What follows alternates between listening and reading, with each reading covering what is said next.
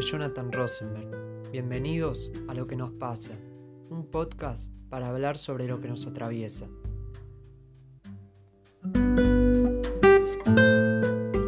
Bienvenidos a otro episodio de Lo que nos pasa. Aprovechando que estamos dentro del mes de la niñez o de las infancias, vamos a hablar con Camila Guevara. Ella es estudiante de psicología en la UBA Así que bienvenida Camila a lo que nos pasa y vamos a hablar un ratito acerca de esta etapa que vamos a problematizar un poquito. Bienvenida. Hola Jonathan, muchas gracias por invitarme. Es un placer poder acercar un poco de mi conocimiento y mis reflexiones a la gente. Espero que sirva y que bueno, que no incomode a nadie, no es mi intención. Solamente quiero poder eh, informar un poquito sobre lo que es las, las niñeces, las infancias, y sobre todo la importancia de que sean respetadas. Despreocupate que no va a incomodar absolutamente a nadie y además me parece que es un buen espacio donde se pueda debatir eh, y como dije problematizar acerca de diferentes cosas, en este caso la niñez. Eh, te quiero preguntar para empezar, ¿por qué es tan importante esta etapa? Bueno, mira, en primer lugar, en los primeros años de vida el cerebro termina de madurar y crea un montón de conexiones neuronales nuevas. Entonces es muy importante, por ejemplo, la alimentación para poder lograr ese desarrollo y crecimiento adecuados que por lo general están determinados genéticamente. Si un niño o niña es flaco por genética, no esperemos que se vea gordito para ser saludable. Pero sin la experiencia, la interacción con un medio adecuado no podrían darse ni el desarrollo ni el crecimiento. Entonces, más allá de las cuestiones biológicas, se hace imprescindible un ambiente que en psicología llamamos facilitador. El contacto que ese niño o niña tenga con sus cuidadores y el entorno, las palabras que usen con él, la forma en que lo nombren, el ocupar un lugar de deseo en el psiquismo de las personas que maternan o paternan es fundamental. Todo esto lo va a introducir en el mundo, en el lenguaje, le va a permitir desarrollar la parte cognitiva y también la parte emocional. Hay una teoría que la desarrolla Bowlby en los años 70 que se llama teoría del apego, que no significa tener un bebé pegado las 24 horas del día, sino que se trata de generar lazos estables y fuertes con una o varias personas, que en general son eh, la mamá o el papá. Este apego no se da solo en niños y niñas, sigue para toda la vida. Es saber que va a haber una persona dispuesta a brindarnos apoyo, sostén, contención, cuando lo necesitemos. Las personas nunca somos independientes, llegamos a una independencia que podríamos llamar relativa. Siempre necesitamos otras personas que nos acompañen. Entonces, esos primeros lazos que se forman, ese apego primario con los cuidadores, van a generar conductas, modos de relacionarse con las personas que van a subsistir por toda la vida. Es fundamental generar un apego seguro en la infancia, que ese niño o niña sepa que siempre va a haber alguien disponible y alguien a quien pueda regresar cuando lo requiera.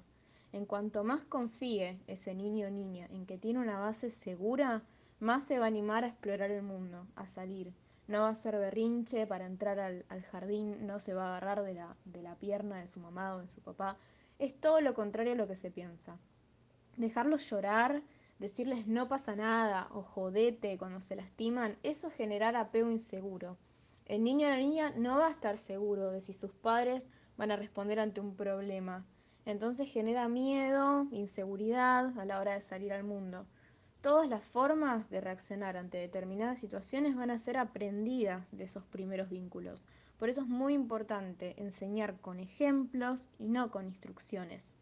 Últimamente se está gestando un nuevo paradigma que se va instalando de a poco y deja de lado la mirada adultocéntrica. Se centra más que nada en reconocer a los niños y niñas como personas, ante todo, como personas con deseos, con frustraciones. Se trata de acompañarlos y acompañarlas en todo lo que les pasa y sobre todo no subestimar sus emociones. Todavía hoy hay un autocentrismo muy presente, en donde se espera que los y las niñas actúen como adultos, sean maduros, sean independientes. ¿Y realmente ¿Queremos que sean maduros e independientes o solamente que obedezcan y sean sumisos?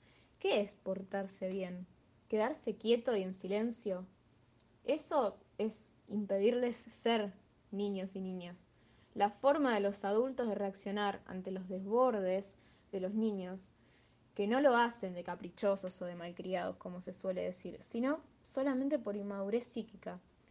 Va a determinar las herramientas que tengan en el futuro para manejar las emociones. Entonces, es nuestro deber como adultos y adultas repensar nuestras maneras de actuar frente a ellos.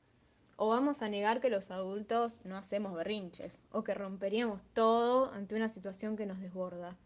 A ellos les pasa lo mismo, pero no lo pueden manejar, entonces es nuestra tarea enseñarles con el ejemplo. No basta con decirles pórtate bien, quédate quieto. Si después cuando a nosotros nos pasa algo, vamos a reaccionar gritando, frustrándonos. Cuesta, cuesta un montón, más que nada por las formas de crianza que venimos reproduciendo hace años. Si enseñamos a no gritar gritando, a no pegar pegando, es un mensaje contradictorio, ¿no? Por eso recalco al enseñar con el ejemplo los padres y las madres como autoridad es una imagen que está muy arraigada, más que nada los padres. Cuesta un montón cambiar el pensamiento. Por eso decía que no quiero incomodar a nadie, porque muchas personas van a empezar a, a, repensar sus modos de haber sido criados y de haber criado también. No es una crítica lo que quiero hacer, sino una invitación a reflexionar. Pero a la hora de criar hay que pensar, ¿cómo me gustaría que me hubieran criado a mí? ¿Quiero lo mismo que me hicieron a mí para mi hijo? Y con esto no digo que todas nuestras infancias y la de nuestros padres y abuelos hayan sido malas o violentas, pero si nos, podemos, si nos ponemos a pensar, había y todavía hay una distancia enorme entre adulto o adulta que cría y un niño o niña. Una relación asimétrica de dominación. La idea de respetar a los mayores porque sí, porque saben, porque son mayores, solamente por eso, se vuelve más en obedecer y callarse sin ningún motivo. No necesitamos nada de eso. La relación siempre va a ser asimétrica por una cuestión de que el adulto es maduro ya psíquicamente, o se supone que lo sea, y responsable. Se trata entonces de crear una relación de reciprocidad entre padres, madres e hijos e hijas, sin descuidar ese rol de padre o madre, pero respetarlos como personas y como sujetos de derecho, validar sus emociones, sus deseos y olvidarnos de la ostentación de poder no es un tema entonces de pasar del adultocentrismo al niñocentrismo, podríamos decir.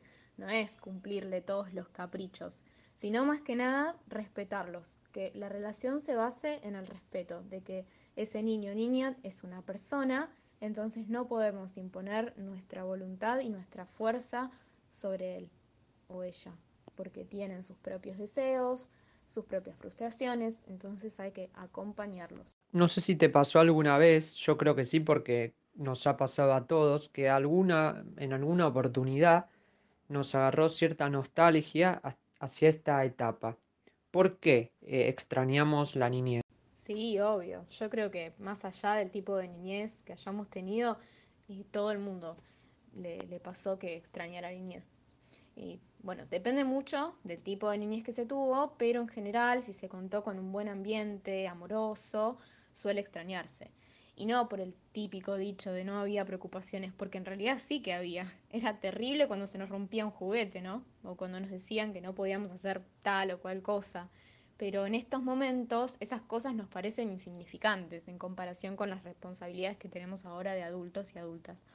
En esa época si teníamos miedo o algún problema, jugábamos, lo representábamos, lo simbolizábamos de esa manera. O también gritábamos y llorábamos, porque sabíamos que igual teníamos el apoyo de mamá o papá o de los abuelos u otras personas y que todo se pasaba con un abrazo y ya está, se olvidaba rápido. También muchos de nosotros y nosotras y las anteriores, anteriores generaciones pasaban horas jugando con vecinos en la calle, no había peligro, no había tecnología que interfiriera entonces el mundo y nuestra realidad cambió. Las relaciones entre las personas cambiaron. Hoy en día nos encontramos más solos, la sociedad no nos permite ventilar nuestros problemas tan abiertamente, entonces solemos callarnos y tragarnos todo. Si llorás o si gritás, está mal visto. El adulto tiene que ser valiente, aguantársela. Y creo que no debería ser así, porque todos tenemos derecho a expresarnos, a desahogarnos. Obviamente no a los gritos o berrinches porque se supone que ya somos maduros psíquicamente y tenemos otras formas de canalizar los sentimientos.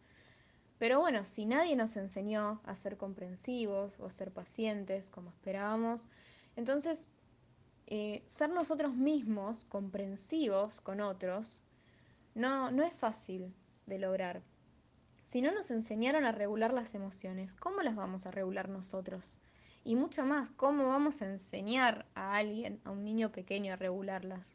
Entonces volvemos a lo mismo, la importancia de una base segura, de un ambiente amoroso y de madres y padres que acompañen a sus hijos para no tener que extrañar la niñez, sino recordarla de manera feliz y ver los buenos resultados que nos generó. Es necesario una sociedad con personas, niños, niñas y adultos y adultas más empáticos, más compañeros, dispuestos a ayudar sin discriminar, que sean pacientes. Y esto solamente se puede lograr cambiando las formas de crianza. Me gustó mucho esa parte donde vos dijiste que los niños sí tenían responsabilidades porque, por ejemplo, si se les rompía un juguete era un fin del mundo. Eh, y eso está, está claro que es así y quizás eh, mucho se lo minimiza y hasta puede sonar medio gracioso, pero realmente era así. Nietzsche dijo que crecer es recuperar la seriedad con la que jugábamos de niño. ¿Qué lugar ocupa el juego en esta etapa? Claro, y mira, te quiero agregar una cosita también que se ve mucho, que por ejemplo cuando un nene o nena está haciendo un berrinche o está llorando por, por una boludez que nosotros consideramos que es una boludez, muchas madres o padres le, le sacan fotos o lo filman y se ríen, como ridiculizándolos. Y estas cosas no tienen que pasar, porque ese nene o nena va a pensar de que sus sentimientos son graciosos, que no valen, que no puede llorar por eso, que se la tiene que aguantar. Entonces creo que está bueno replantearnos también la forma en que reaccionamos ante ellos. Eh, reconocer que sí, que es grave que un juguete se le haya roto y no por eso nosotros tenemos que reírnos, porque así entonces estamos naturalizando el bullying, la violencia. Bueno, en cuanto a la pregunta que me haces ahora, a medida que los bebés van creciendo se tienen que ir adaptando todo el tiempo a un mundo de mayores y un mundo físico que no terminan de entender. Entonces, desde que son muy, muy pequeñitos, van chupando, van manipulando objetos, empiezan a conocer el mundo y los objetos que lo rodean. Después empiezan a moverse por sus propios medios, terribles, llegan a tocar todo, eh, quieren explorar. Entonces, nuevamente, un ambiente que sea facilitador y un apego seguro entran en juego para permitir esa exploración, que tiene que tener un ambiente adecuado y seguro para que no haya peligros. La exploración los ayuda a desarrollar, por ejemplo, la autonomía, la toma de conciencia de sus propios cuerpos, hasta dónde puede llegar su mano cuando les tira, por ejemplo, a dónde llega ese juguete eh, si lo tiro, qué ruido hace. Es importante no intervenir para que la adaptación al medio sea eficaz. Muchos de los juegos están al servicio de la construcción y de la representación psíquica del propio cuerpo. El cuerpo del cuerpo hay que apropiarse, no se nace con un cuerpo. Cuando van siendo más grandes empieza una etapa que se llama juego dramático, en donde pueden recrear, por ejemplo, situaciones que vivió o que está por vivir para poder procesarlas.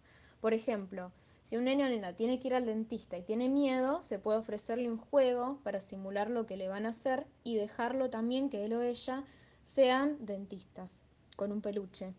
Entonces todo eso ayuda a procesarlo y asimilarlo más fácil.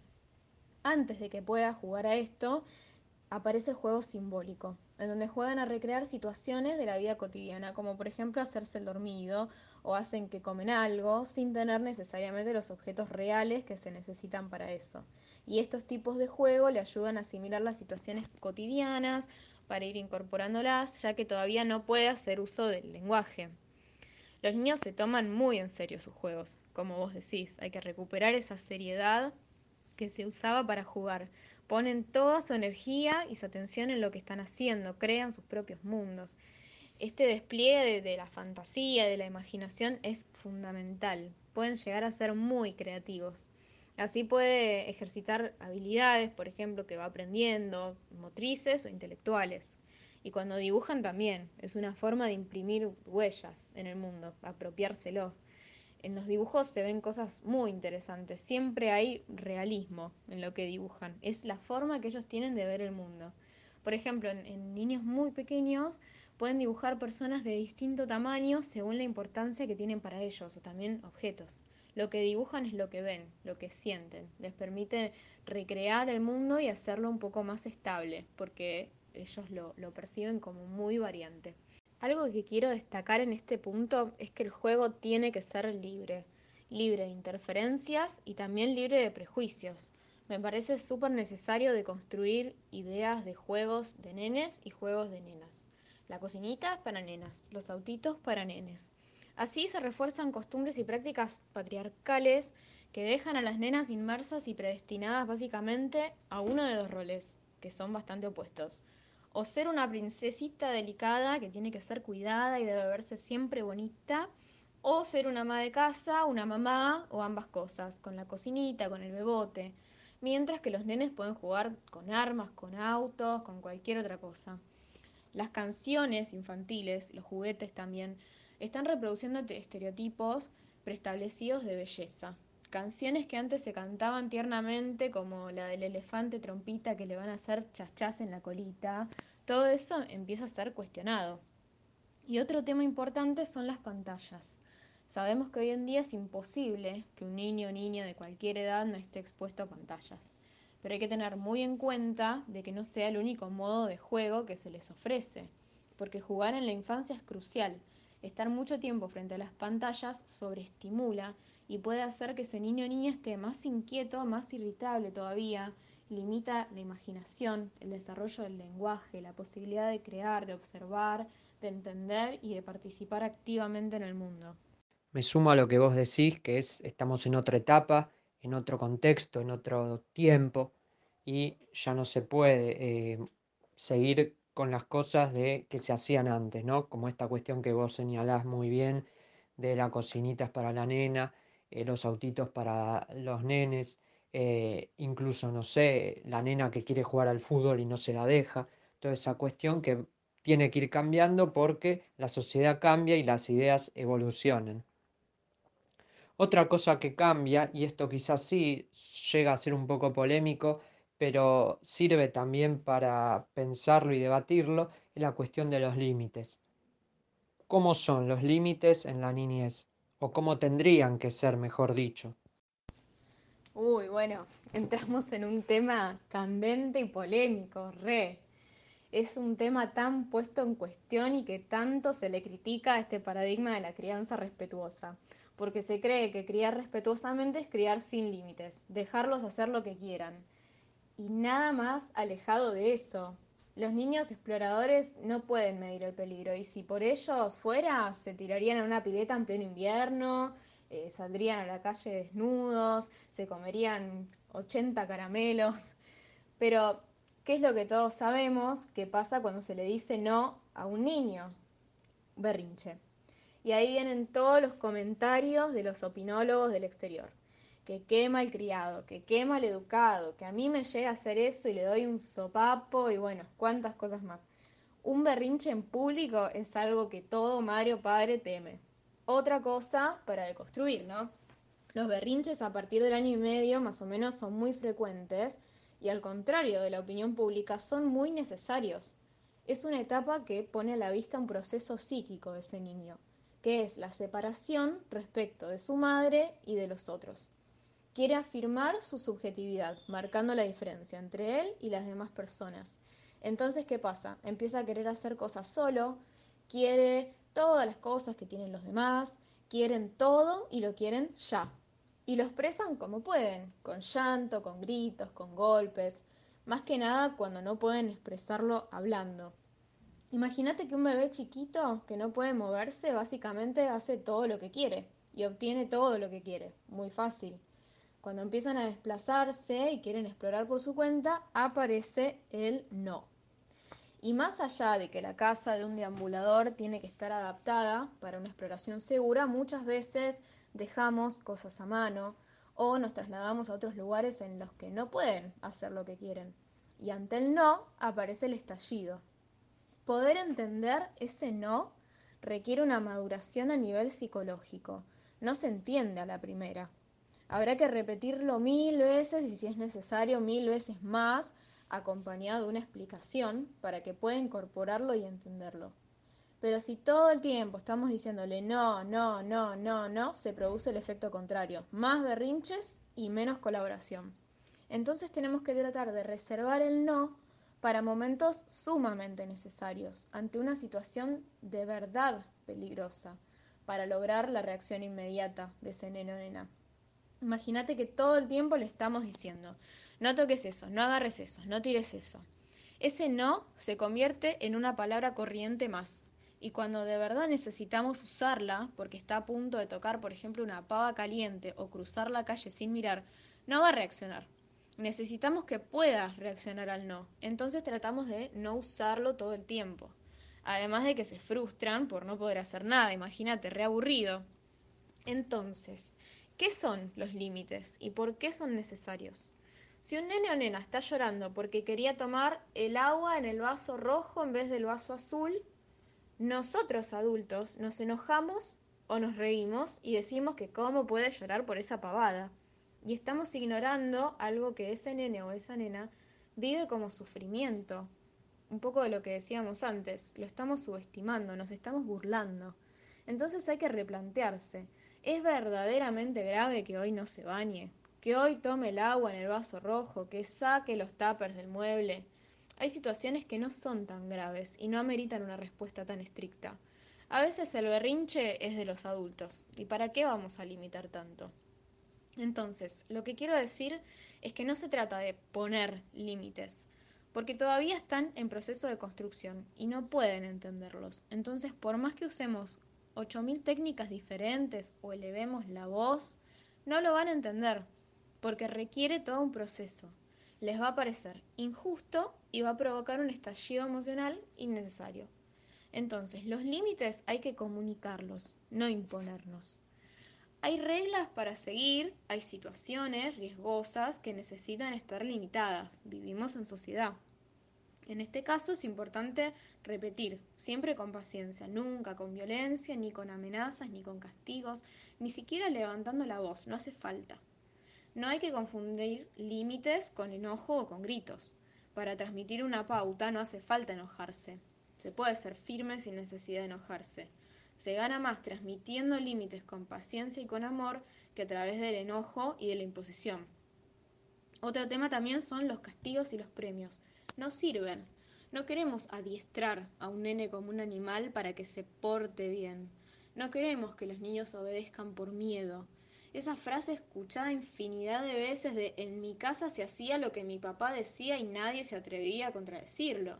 O qué maleducado, yo si fuera vos le doy una cachetada. O mirá cómo te desafía, te está tomando en tiempo, ¿no ves? Tenés que ponerle límites. Son todas frases que esconden e insinúan el uso de violencia y de maltrato para lograr una obediencia. Hay que entender que los nenes son nenes, no son adultos, no tienen la capacidad de entender el no a la primera. Y desobedecer es normal. ¿Qué se le puede enseñar a alguien poniéndolo en penitencia? Nada. Le generamos más bronca porque encima que se enojó, se enojan con él y no pueden entender el porqué. Un nene que es violentado, lo único que aprende es que las personas que lo aman también lo pueden lastimar, y no solo con maltrato físico, sino con todas las palabras que se le dicen. Y lo mismo con los premios, no hay verdadero aprendizaje cuando obtenemos una conducta a través de ofrecer un premio. Obtener ese premio se vuelve más importante que aprender a levantar los juguetes y colaborar con la casa. Entonces después, en el futuro, cada vez que se le pida algo, te van a exigir un premio a cambio. Y además de que fomentan la competitividad. Al final, estos niños que se mueven por premios o castigos, les va a faltar una verdadera motivación interna para hacer las cosas. Entonces, se trata de comunicar límites con respeto, tener en cuenta que los nenes no son caprichosos, sino que lloran porque de verdad la están pasando mal. Y para que un nene llegue a ser un adulto empático, hay que empezar por tratarlos empáticamente, darle lugar a los sentimientos, a los deseos, tratando a veces de llegar a acuerdos entre los deseos de las dos partes, sabiendo que va a haber conflictos inevitables, pero nunca tratando de imponer autoridad de una manera violenta. Hay que hacer mucho oídos sordos al entorno, a los opinólogos, a nuestra propia familia, que muchas veces te dicen, a mí me criaron así y tan mal no salí, o a vos te crié así y tan mal no saliste. ¿Qué es salir mal? Y seguramente, bueno, muchos de los que me escuchen van a decir, ay, qué exagerada esta, pero replanteémonos nuestra forma de ser. ¿Somos empáticos? ¿Podemos regular nuestras emociones sin, sin estallar? ¿Somos pacientes? A veces detrás de adultos que se creen omnipotentes, autoritarios, o por el contrario, detrás de adultos inseguros o sumisos, se esconden niños a los que les enseñaron que tenían que callarse y obedecer porque si no habría consecuencias. Entonces, ¿realmente aprendieron, incorporaron los límites o aprendieron a no pasarlos por miedo? En casi todas las respuestas vos te referís a la empatía. Y hablando de eso, ¿existe el amor en la niñez? Sí, claro, claro que existe. Y me atrevo a decir que es el amor con más fuerza que vamos a tener durante toda la vida. Un nene cuando nace depende de un cuidador que interprete las necesidades que tiene, que les pueda poner un nombre y que las satisfaga. Requiere amor y requiere contacto. Se hicieron, por ejemplo, estudios en bebés a los que se les daba los cuidados necesarios para mantenerlos con vida, pero sin ningún contacto con otro humano. Y esos niños no sobrevivieron el ser humano necesita el contacto para sobrevivir. El psicoanálisis y muchas veces el saber común también dicen que el primer amor es la mamá o el papá. El tan nombrado y conocido complejo de Edipo, el amor del nene por su madre, rechazo al padre y viceversa, que en realidad no es tan así, pero muestra lo más elemental de un vínculo, que es el amor y el odio. En realidad este complejo de Edipo es una fase normal del desarrollo no hay que tener miedo a dar demasiado amor eh, para que no superen el complejo de Edipo, no, no existe eso. Los nenes aman profundamente y sin condiciones, y esto puede ser peligroso, porque aunque tengan familias violentas, los nenes los aman igual y aprenden que los vínculos con todas las personas son así, que te pueden maltratar y que vos podés maltratar a las personas a las que amás. Es un poco lo que decía antes, ¿no? Los vínculos que se construyen en los primeros años de vida son el modelo de los vínculos que se van a construir en la adultez. Por eso es el amor más fuerte, porque esa forma de amar se va a replicar durante toda la vida con todas las parejas de esa persona. O con las amistades también. En mi vida como persona y sobre todo como madre escuché mil veces que no le haga upa porque se malcría, que no lo haga dormir en mi cama porque se malcría, que no responda a su llanto porque se malcría y yo me pregunto, ¿qué entienden estas personas por malcriar? La verdad me da intriga, porque yo considero que una mala crianza sería ignorar o violentar a los hijos. ¿No será que si lo demandan es porque lo necesitan? Necesitan amor. Por eso un bebé que quiere estar a UPA, un bebé que no quiere dormir solo, es un bebé sano. No puedo creer cómo el amor puede malcriar y no puedo creer cómo se siguen repitiendo estas frases. Que las familias muchas veces sufren porque sienten el impulso lógico de querer responder a ese llanto, pero a veces no lo hacen por miedo a malcriar. No hay que tener miedo a dar amor. Un beso de más no va a hacer que se vuelva dependiente para toda la vida. Que duerma en la misma cama que los padres no va a hacer que quieran dormir toda la vida con ellos. ¿Conoces a algún adolescente de 15 años que duerma con la madre? Eso es generar vínculos seguros, sanos, sin violencia. Es criar con amor. Y repito, el amor no malcría y nunca sobra. Disfrutar del amor de un hijo es lo más satisfactorio, decirles cuánto se los ama y responder ante sus muestras de cariño, no negarles un abrazo. Sus muestras de afecto son las más sinceras y solo las entregan a quienes consideran importantes. Sus sentimientos están a flor de piel. Nunca hay que forzarlos, por ejemplo, que den un beso o un abrazo si no quieren, porque ellos son sabios, eligen y saben a quién aman y a quién se lo quieren demostrar. A veces me parece que los chicos vienen a enseñarnos más que nosotros a ellos, porque son capaces de perdonarnos una y mil veces y más rápido que los adultos, porque para ellos el amor siempre es lo principal. Me gustó mucho la mirada que tenés sobre el amor en la niñez, eh, me pareció novedosa y sobre todo sé que supongo hay autores que hablan acerca del tema, pero creo que no, no se trata mucho, como que no, no se le da eh, visibilidad a este tema. A contrapartida del amor también está, como vos bien dijiste, la violencia, el maltrato. Y a colación de esto, te quería preguntar si se superan los traumas producidos en esta etapa. Bueno, la teoría psicoanalítica es la que aborda el trauma por excelencia. Desde esta teoría en la infancia pueden ocurrir ciertas vivencias que pueden resultar traumáticas según la persona. Freud hablaba de que la causa era sexual, pero no es necesariamente un abuso. La noción que usa Freud de trauma y sexualidad es sumamente amplia y no implica solo genitalidad. No todos reaccionamos igual ante ciertas situaciones. Para uno puede resultar traumático, para otros no. Esta teoría considera que una vivencia de estas características, que no se puede asimilar, que no puede ser simbolizada, o sea, puesta en palabras, se reprime en algún momento, se olvida completamente. Puede ser en el mismo momento o puede ser más adelante cuando se le otorga una significación por otra nueva vivencia. Entonces se olvida completamente y más adelante puede ser, vamos a decir, eh, reactivada y generar síntomas. No se recuerda, sino que genera síntomas. Más adelante Freud va a decir que la vivencia traumática en realidad pudo haber sido producto de una fantasía, por ejemplo, de que le pegaron o una fantasía de que lo abusaron y que no haya ocurrido necesariamente en la realidad. Pero bueno, no me quiero meter en tantas especificidades. Lo que quiero decir es que cuando un trauma no es reconocido por una persona, no se, no, no se acuerda, pero se sabe de él a través de un síntoma, la terapia psicoanalítica es frecuentemente utilizada para llegar a la raíz de ese síntoma y poder sacar a la luz el trauma y tramitarlo con un psiquismo ahora maduro. Puede ser que esa vivencia no resulte tan terrible ahora, pero en el momento en que ocurrió, el psiquismo aún inmaduro no la pudo soportar y por eso se reprimió, se olvidó. Los síntomas pueden ser corporales, por ejemplo, dolores inexplicables, o puede ser también una fobia o una obsesión. A veces lo que pasa es que hay una sensación de repetición en la vida, de tropezar siempre con la misma piedra, un destino eh, a que nos pase siempre lo mismo. La explicación que da el psicoanálisis es que esa repetición es un intento de simbolización de ese trauma que quedó sin resolver. Entonces, la experiencia de un psicoanálisis permite localizar ciertos momentos en que las palabras no fueron suficientes para decir lo vivido.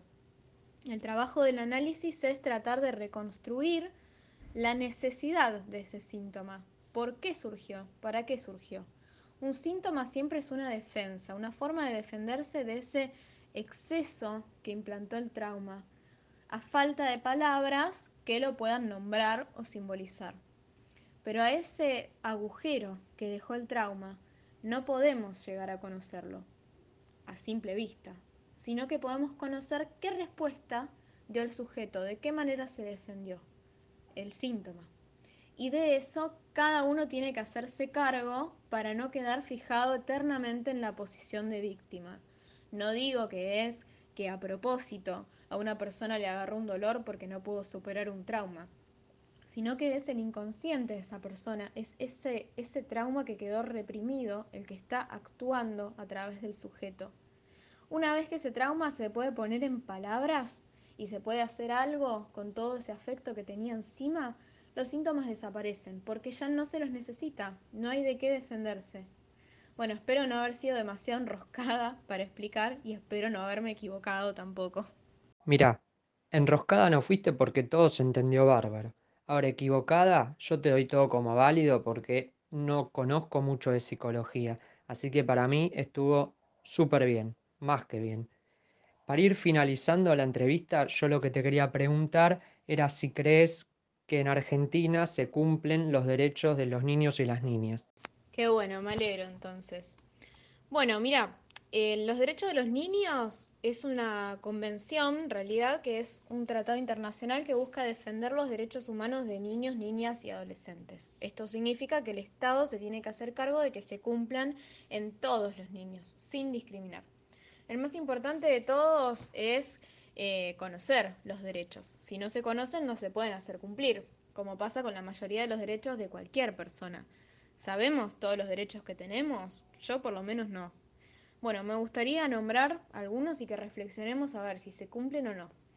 Los niños, niñas y adolescentes tienen derecho a que los cuiden y los protejan. Uno puede decir, bueno, cualquier familia lo hace, pero ¿cuántas veces nos encontramos con niños y niñas mal alimentados? o que ante una caída le dicen jodete, o que ante un llanto reciben un reto o peor, la ignorancia.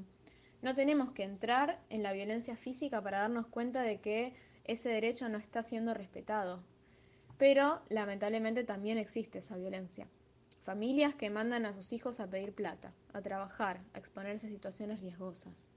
Ahí entra en juego el derecho a la vida digna y el derecho a no ser maltratados ni expuestos al trabajo. Eh, se ve claramente en cada esquina por donde se camine. Quizás, bueno, porque no quede otra. Hay que comer y hay que llevar a los chicos a pedir monedas, porque si no, ¿dónde los dejan? Otro derecho que se incumple. ¿Y dónde está el Estado que los garantice? Si bien los gobiernos populares son los que más intentan solucionar estos problemas, falta, todavía falta muchísimo. Una ayuda económica no es suficiente, hay que abordarlo desde otros lugares también. Pero también hay que preguntarse qué pasa con los que consideramos que sí se cumplen. Por ejemplo, el derecho a expresar sus opiniones y sentimientos. ¿Se cumple? El estar informados, que respeten sus ideas, las maneras tradicionales de crianza, que son adultocéntricas y patriarcales, no tienen en cuenta al niño como una persona de derechos. Todas las frases que naturalizamos, que creemos que son inocuas porque, bueno, lamentablemente están en la sociedad naturalizadas. Todas esas cosas son marcas que dejan en la subjetividad de un niño. Son violaciones sistemáticas a sus derechos, que se invisibiliza. Cuando un niño hace un berrinche en la calle, mira mal a la madre porque no lo educó bien, porque no lo sabe ubicar. Entonces, mejor, si ves a un nene o una nena haciendo un berrinche en la calle, no critiques, ayuda, distrae, porque tanto ese nene o nena como esa madre o padre la están pasando mal. No repitamos sin cesar que los derechos del niño no se respetan solamente por ver a un nene en la calle. Empecemos por las cosas mínimas, a respetarlos como sujetos de derecho como cualquier persona adulta, porque no le diríamos, no llores porque te pego a un adulto, y no le diríamos, haces lo que te digo porque yo mando a nuestra pareja. Entonces, ¿por qué estaría bien decírselo a un hijo? La maternidad y la paternidad no tiene que ser una relación de dominación o de poder para demostrar quién es más fuerte. Pero bueno, retomando un poco el tema de los nenes que tienen que salir a trabajar, que pasan hambre, que no tienen vivienda digna, que no pueden jugar o ir a la escuela, desde la psicología, más que nada la psicología perinatal y la orientada a la niñez, se buscan realizar tareas de promoción y de prevención. Se intenta llevar la salud mental a la comunidad, no esperando que las familias lleguen solas, porque seguramente no pase.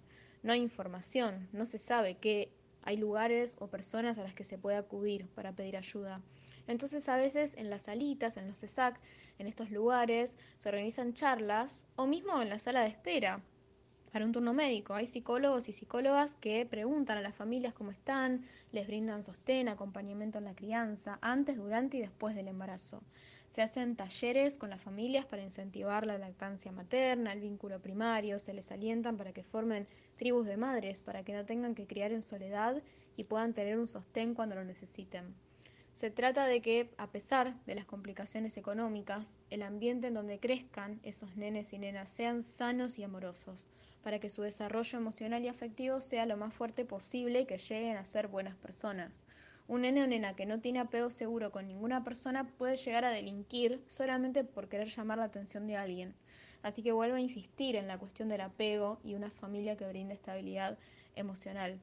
En familias violentas, desinteresadas, un nene no tiene un sostén seguro para desarrollar su psiquismo correctamente y en situaciones en donde desde la escuela o desde la misma familia se den cuenta de que algo no va bien, una consulta temprana con un psicólogo o psicóloga puede llegar a ser una intervención a tiempo.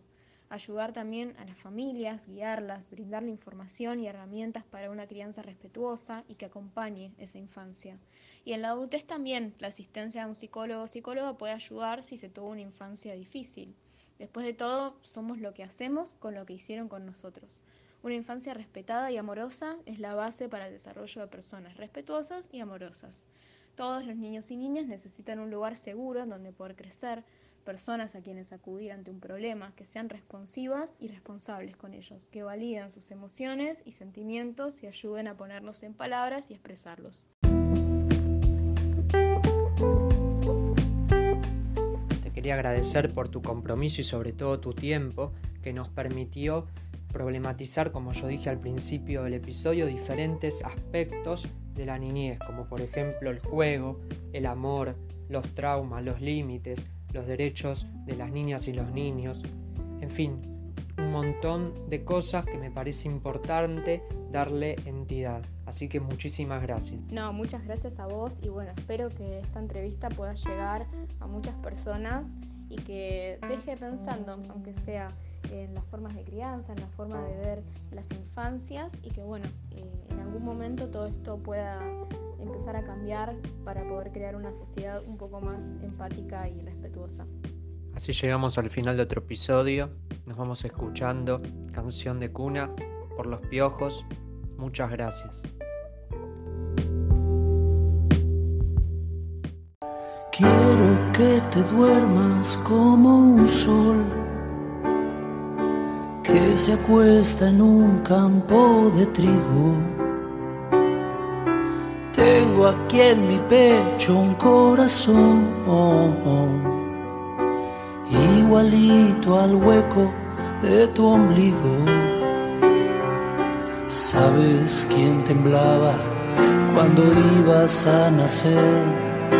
¿Sabes que pensé que por ahí no ibas a poder? ¿Sabes quién te puso en el pecho de mamá?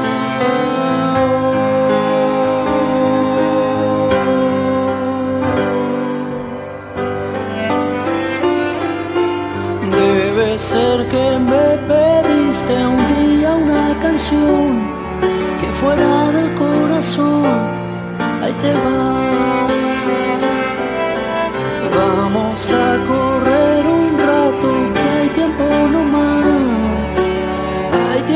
Más. Todo el tiempo.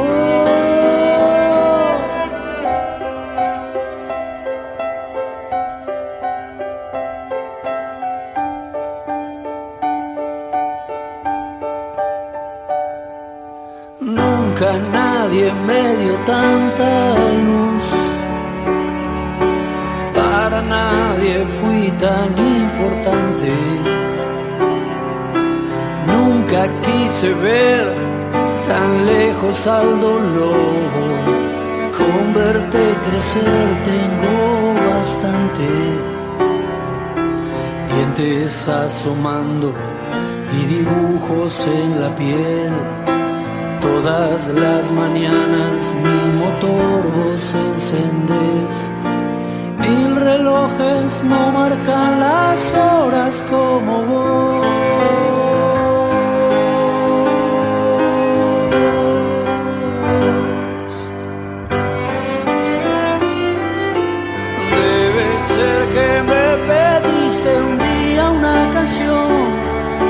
Fuera del corazón ahí te va. Vamos a correr un rato y hay tiempo no más, hay tiempo no más, todo el tiempo. Vamos a besar la nieve y vamos a volar. Vamos a besar este cielo.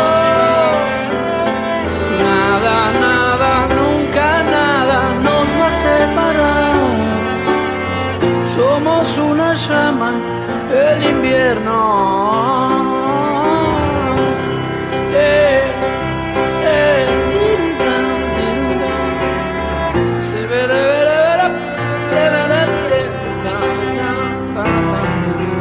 Le pedí al Señor que me diera un amor que a veces sería tan profundo.